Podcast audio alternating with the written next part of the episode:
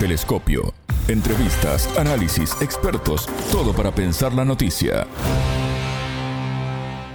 Bienvenidos a Telescopio, el programa de análisis de Sputnik.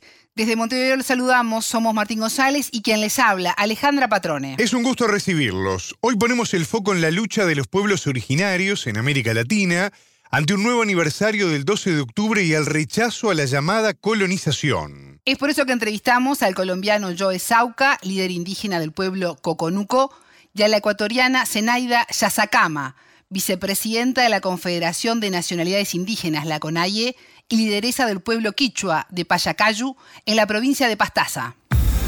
En Telescopio te acercamos a los hechos más allá de las noticias. Este 12 de octubre no será un día cualquiera. En América Latina, los pueblos originarios se reúnen y manifiestan en las distintas regiones en defensa de sus derechos ante un nuevo aniversario de la llegada de Cristóbal Colón a estas tierras. Han pasado 530 años del llamado descubrimiento de América para los europeos y el comienzo del genocidio indígena para los pueblos originarios. Desde México hasta la Patagonia, las comunidades indígenas se afirman contra la violencia y la miseria, en un nuevo proceso histórico que mantiene la lucha contra la discriminación. En Paraguay, más de 40 organizaciones indígenas realizaron el 10 de octubre una manifestación en Asunción para defender su derecho a la tierra, a la salud y a la educación. El principal reclamo de las comunidades es sobre los desalojos de varios pueblos, tras la norma del año pasado, que defiende como delito la ocupación de tierras privadas con hasta seis años de prisión. En Chile, cientos de personas se movilizaron en Santiago por el Día de la Resistencia, que conmemora la lucha del pueblo mapuche en contra de los colonizadores españoles, que llegaron al continente el 12 de octubre de 1492. En Argentina, la comunidad mapuche viene patrocinando incidentes en la Patagonia desde hace varios años. Las situaciones se repiten en varios países e incluyen la persecución y asesinato de líderes indígenas en defensa de la tierra y del medio ambiente.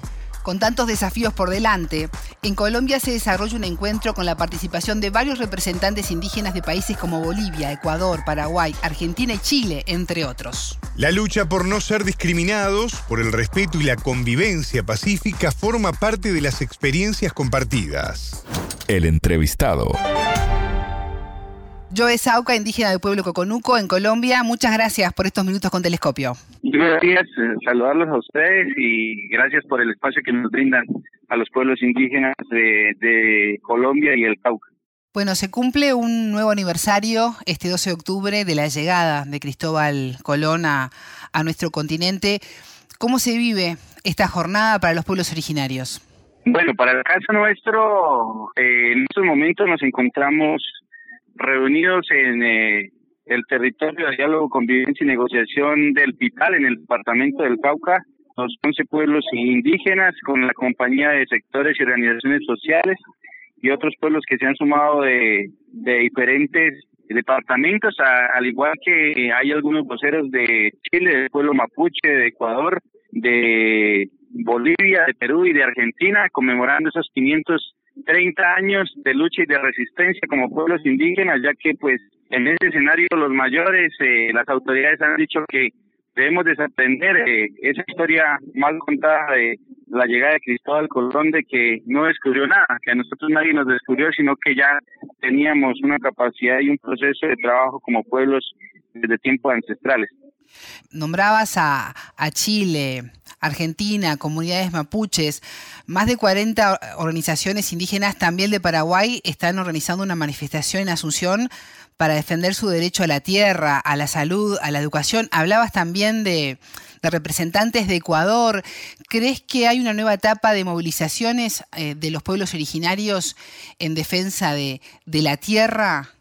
Yo creo que son tiempos fundamentales de hay panoramas y lecturas a nivel geopolíticos que vienen cambiando en, dado a las luchas sociales, dado a las luchas de los pueblos indígenas, y eso ha permitido fortalecer los lazos de unidad de los pueblos y las comunidades, y pues será indispensable que los gobiernos eh, de turno, independientemente de su ideología, paren atención y sobre todo operativicen las exigencias que se hacen de los pueblos indígenas en defensa de la vida y el territorio el derecho a, vivir en paz, en armonía y en convivencia con la naturaleza y con el resto de las poblaciones. Estábamos repasando más temprano cifras de Naciones Unidas donde se establece que existen 476 millones de pueblos originarios en 90 países y sus habitantes representan el 6,2% de la población mundial. Joe, ¿cuál es la situación actual de las distintas poblaciones? Bueno, para el caso nuestro hay que empezar desde el grado de violencia que se sigue viviendo, la emergencia humanitaria, el asunto de las masacres, de los desplazamientos, del reclutamiento forzado nuevamente que se presenta con menores indígenas en las comunidades, es un panorama bastante, bastante fuerte, bastante difícil para las comunidades salirle al paso a dinámicas como las economías ilegales, a la desigualdad social, a la crisis humanitaria, a la violencia que nuevamente se activa en los territorios a causa del resurgimiento de grupos armados de diferentes formas, de grupos de narcotráfico. Y pues eh, realmente eh, creemos y tenemos la expectativa de que ojalá en este proceso nuevo que tiene Colombia en cuanto al gobierno del cambio pues pueda empezar a poder generar espacios que permitan un poco empezar a reducir esta violencia que se viene dando en contra de las comunidades indígenas, de las autoridades y la dirigencia. Entre 2016 y 2021, según distintas informaciones de organizaciones ambientales y derechos humanos, 58 líderes y pobladores indígenas fueron asesinados en la Amazonia de Brasil, en Colombia, Ecuador, en Perú. ¿Cómo están viviendo estas situaciones de violencia? Bueno, eh, hay una muy reducida respuesta de los gobiernos frente al tema de la protección de los defensores ambientales. Nosotros celebramos que el gobierno de, Gustavo Petro junto con el Congreso hayan firmado el acuerdo de Escazú que permite ver una luz en el camino de la ruta para ese tema de protección de las comunidades, de los liderazgos que ejercen el cuidado ambiental de, eh, de los territorios indígenas de los espacios de vida y bueno, vamos a seguir ah, ejerciendo la labor de control con las guardias, con comunidades, porque hay muchas situaciones que en el caso, por ejemplo, de la Amazonía, de nosotros que estamos un poco más acá en la zona tropical también, se viene afectando con las empresas madereras, con los grandes proyectos extractivistas y pues bueno, generan un riesgo, pero se seguirá en ese proceso y con esta herramienta que se legitima y se, se firme este pues tenemos que empezar a trabajar esos escenarios de protección colectiva e individual para la gente que ejerce esos trabajos en los territorios.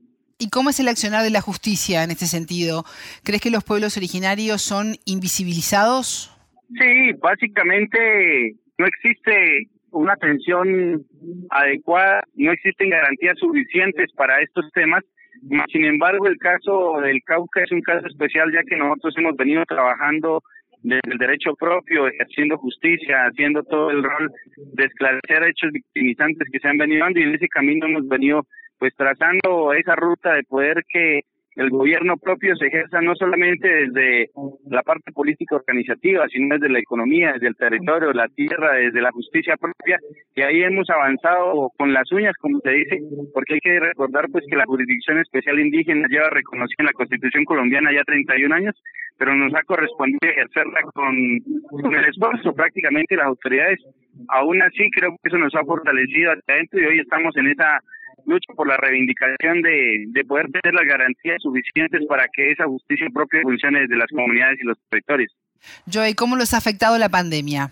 Vuelvo al, Cauca, fue un caso particular. En pandemia nosotros tuvimos cerca de 370 puntos de control territorial de aislamiento de los resguardos indígenas y pues el impacto no ha sido tan drástico como lo fue en el resto de la población colombiana. El caso Cauca para el tema de muertes por eh, asunto de COVID o de pandemia eh, es muy reducido ya que se aplicó el control territorial, se aplicó la medicina ancestral, las formas de alimentación, los cuidados eh, en casa de cada familia. Eso ha sido un, trabajo enorme también que se hizo con esfuerzo desde las organizaciones local, zonal y regional del Consejo Regional Indígena del Cauca Creek. Yo, América Latina está en proceso de revisión de su historia con los pueblos indígenas como principales protagonistas.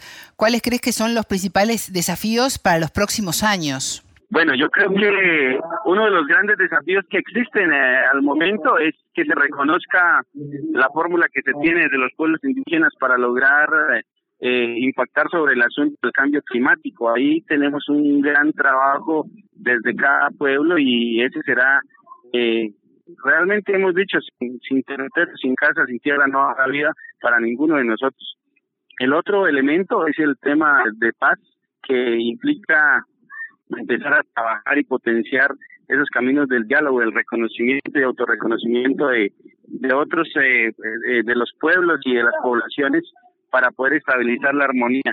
Un tercer elemento es eh, analizar y revisar los modelos económicos porque son los que están devastando de cierta manera población, están generando la, la culturización y también están eh, poniendo en riesgo el hábitat nuestro y de la madre naturaleza. Eso es importante que esas políticas se, se revisen y la otra que tiene que ver mucho con el asunto estratégico de relacionamiento entre los pueblos indígenas a nivel de las naciones a nivel del mundo para poder generar alianzas que permitan fortalecer los caminos eh, del pensamiento, los caminos entre las acciones del cuidado del territorio, de la vida y, y de todos los procesos que se han encaminado a este ejercicio.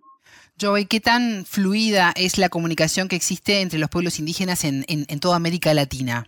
No, ha sido una lucha difícil, ha sido una lucha compleja todo lo ganado por los procesos eh, del movimiento indígena en Latinoamérica han sido base de, lucha, de movilización, nada nos ha sido regalado porque si bien es cierto, a veces se construyen las normas, las leyes, ya una cosa es que estén en el papel, otra que se desarrollen y se cumplan en los territorios.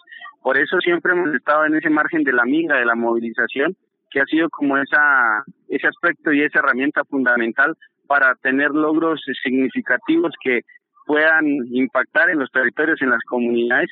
Y pues la idea es que ojalá tanto los gobiernos como de derecha, de izquierda, que en lo particular eh, la izquierda tiene algunas afinidades, no todas con el movimiento indígena, pues eh, puedan empezar a menguar un poco esa situación de invisibilización, de discriminación, de cooptación que sufren los pueblos indígenas y que pues eh, esperemos que para el caso colombiano este sea un nuevo escenario que nos permita ser incidentes y protagónicos en el asunto de eh, los trabajos y apuestas que hemos construido con las mismas comunidades para la gobernabilidad, para el tema territorial, económico, ambiental, el tema de derechos humanos, el mismo modelo de educación, el mismo modelo de salud que, que hemos construido y que hemos tejido para poder eh, mejorar los niveles eh, de vida y retomar los con fuerza el tema cultural y espiritual que tenemos los pueblos indígenas. Joe, ¿y qué mensaje le darías a los más jóvenes que en las próximas horas eh, van a dar por todos lados informaciones sobre un descubrimiento de América que, que no es tal? No, yo creo que es un reto para los pueblos también desaprender conceptos, eh, historias que han sido mal enfocadas y que creo que son las nuevas generaciones y las juventudes las invitadas a reconstruir esa memoria que nos han dejado como legado nuestros mayores desde lo cultural, lo espiritual, lo territorial y sobre todo fundamentalmente desde la esencia del ser indígena, del pensamiento, la lengua materna y que eso pues nos fortalecerá en el camino y en todo el proceso de lucha y resistencia. Joe Sauca, indígena del pueblo Coconuco en Colombia, muchas gracias por estos minutos con Telescopio. Estén muy bien. De acuerdo con la ONU, los pueblos originarios tienen casi tres veces más probabilidades de vivir en condiciones de extrema pobreza. Y mientras que 17% de las personas no indígenas que trabajan no tiene educación, el porcentaje se eleva a 47 cuando se trata de indígenas. La brecha se acentúa en el caso de las mujeres. La entrevistada. Zenaida Yakasama, vicepresidenta de la Confederación de Nacionalidades Indígenas, la CONAIE, y lideresa del pueblo quichua de Pacayacú, en la provincia de Pastanza. Muchas gracias por estos minutos con Telescopio. Muchas gracias, mi estimada. Un gusto de saludar, muchos abrazos a todos quienes nos escuchan en esta transmisión y también a nombre de la gloriosa CONAIE de la gran organización a nivel nacional del Ecuador de los pueblos y nacionalidades. Zenaida, ¿cómo está viviendo Ecuador este nuevo aniversario? Bueno, Ecuador yo al menos como mujer conocedora de la realidad del proceso de lucha que venimos caminando en esta vida en Ecuador, no sería una conmemoración, una celebración. Para nosotros sería una exigencia más, un día de exigencia, un día de batalla, un día de lucha que venimos reivindicando y que esta reivindicación y que nuestras voces sean escuchadas por parte del Estado ecuatoriano y que también en el mundo, porque nosotros, nuestras voces están en el mundo y que los gobiernos del mundo escuchen también el clamor de los pueblos y nacionalidades y también de los afro, de los negros, que en realidad están en todo el mundo y también están en, el, en la lucha de cualquier rincón del mundo. Por eso eh, el 12 de octubre para nosotros no es una celebración, para nosotros es seguir reivindicando, seguir exigiendo a que se cumpla, que sean, seamos respetados nuestros derechos constituidos, al menos en Ecuador, en la Constitución de la República, en la cual eh, los gobiernos no nos han respetado nuestro territorio, nuestra forma de organizar, nuestra forma de vivir, porque somos amenazados, somos vigilados, perseguidos. Si salimos a la lucha, somos perseguidos, judicializados. En este momento a mí me da mucha tristeza porque muchos hermanos nuestros están siendo judicializados por la jornada de movilización que vivimos en junio 2022. Y eso como mujer, como madre, como hermana, como hija, a mí me ha dado un dolor en mi corazón porque ¿por qué los gobiernos, cuando nosotros estamos luchando por tener una vida digna, por la vida, por la vida misma, ¿no? Y entonces, ¿por qué los gobiernos nos judicializan, nos matan, nos secuestran?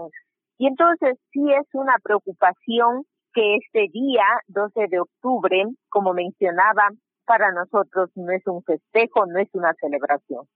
Cuando haces referencia a las manifestaciones de, de, junio, hablas un poco de las protestas en el marco de la profunda crisis social que cuestionó las políticas del presidente Guillermo Lazo.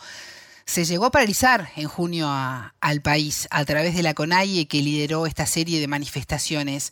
¿Se ha avanzado poco? ¿Están pagando todavía el ponerse a, a protestar y hacer un reclamo ante el gobierno? Bueno, lamentablemente nosotros hemos reclamado al gobierno de turno como es conocimiento nacional e internacional, el movimiento indígena ha sentado a dialogar con el gobierno de Guillermo Lazo 10 de noviembre de 2021, en la cual no hemos tenido ninguna respuesta. Luego se vivió la jornada de la movilización junio 2022 y luego nos hemos sentado para las mesas de diálogo conociendo la realidad de nuestro país, por qué está en decadencia, está en una crisis, porque realmente nos sentimos afectados los ecuatorianos, no solamente el sector indígena, en la cual con mucho respeto, con mucho optimismo, con mucho entusiasmo, en realidad hemos dicho de que hoy iniciamos una nueva historia, pero en realidad no hemos tenido una respuesta, un resultado como lo esperábamos, pero aún no hemos terminado las mesas técnicas. Justamente el día viernes estaremos finalizando las mesas técnicas. En estos días sabremos en qué mesas hemos tenido respuesta, en qué no hemos tenido, porque el gobierno nacional nos ha dicho que en estos días justamente nos va a dar respuestas en las que no hemos tenido y esperamos también nosotros recibir gustosamente y que estas mesas técnicas de diálogo puedan terminar en, un éxito, ¿no? No para el movimiento indígena solamente, sino para la ciudadanía ecuatoriana, también para el mundo, de que el diálogo es un camino, una herramienta de soluciones, una herramienta de poder articular acciones conjuntamente en una diversidad que como es Ecuador diverso, hay de muchas nacionalidades, de pueblos, de sectores sociales de los afros y montubios, y entonces de que todos estos podemos articular políticas públicas en beneficio de los que realmente están necesitando más, porque muchas veces hemos priorizado a los que tienen más y entonces hemos privilegiado también a nombre del pueblo a los que tienen más. Esa es nuestra preocupación y esperamos tener respuestas positivas de que a largo, mediano plazo vayan construyendo, vayan teniendo, vayamos tejiendo también este mecanismo de participación como mujeres, como jóvenes, como niños. Al menos yo, como vicepresidenta de esta gran gloriosa organización considero de que si hubiera en estos días una respuesta en que el pueblo ecuatoriano reconozca la lucha, reconozca el trabajo del gobierno nacional, sería un éxito para nosotros y que podamos seguir trabajando juntos eh, para construir un Estado verdaderamente plurinacional. Zenaida, en el marco de, este 12 de octubre, en los últimos años hemos visto acciones como el derribo de estatuas de Cristóbal Colón, por ejemplo. Hemos visto el avance en llegar a ocupar distintos cargos en el gobierno y en los procesos constituyentes. Eh, la protesta social, la protesta social tan importante que tú hacías referencia. ¿Crees que se está reconstruyendo la historia? Yo considero, bueno, si habláramos, por eso decía yo, de que sería un, bueno, hemos hecho una historia realmente porque con ningún gobierno habíamos dialogado los 90 días, pero hemos podido sentar con los representantes del gobierno nacional, aunque el presidente de la República no nos ha venido a dar la cara, si han estado los representantes de distintos ministerios e instituciones competentes de acuerdo al tema que se ha tratado. Yo considero sí de que, o sea, seguimos viviendo todavía nosotros en esta lucha, seguimos viviendo esta triste realidad de la discriminación social, racial, y entonces en la que muchos consideran que los pueblos indígenas no merecemos todo. Y entonces eso es indignante. Como mujeres como jóvenes, como niños, como pueblos y nacionalidades, como sectores sociales a los que los que realmente vivimos ganando un dólar con el sudor de la frente y, y eso nos sirve para llevar el pan de cada día sí nos sentimos indignados de que todavía no hay este Estado plurinacional, de que todavía no hemos salido de esta esclavitud que otros nos quieren ver, eh, o sea, nos quieren pisotear, nos quieren ver que somos de tan eh, bajo, no podemos ni siquiera llegar a un centro comercial. Eso es lo que, lo que se vive y eso es la realidad eh, hacia los pueblos indígenas, como nos consideran los gobiernos del turno. Zenaida Yazacama, vicepresidenta de la Confederación de Nacionalidades Indígenas y lideresa del pueblo quichua de Pacayacu en la provincia de Pastanza. Muchas gracias por estos minutos con Telescopio. Muchísimas gracias, hasta la próxima. Telescopio. Ponemos en contexto la información. Hasta aquí, Telescopio. Pueden escucharnos por sputniknews.lat. Ya lo saben, la frase del día la escucharon en Telescopio. Todas las caras de la noticia en Telescopio. Las autoridades han dicho que debemos desaprender eh, esa historia mal contada de la llegada de Cristóbal Colón de que no descubrió nada, que a nosotros nadie nos descubrió, sino que ya teníamos una capacidad y un proceso de trabajo como pueblos desde tiempos ancestrales.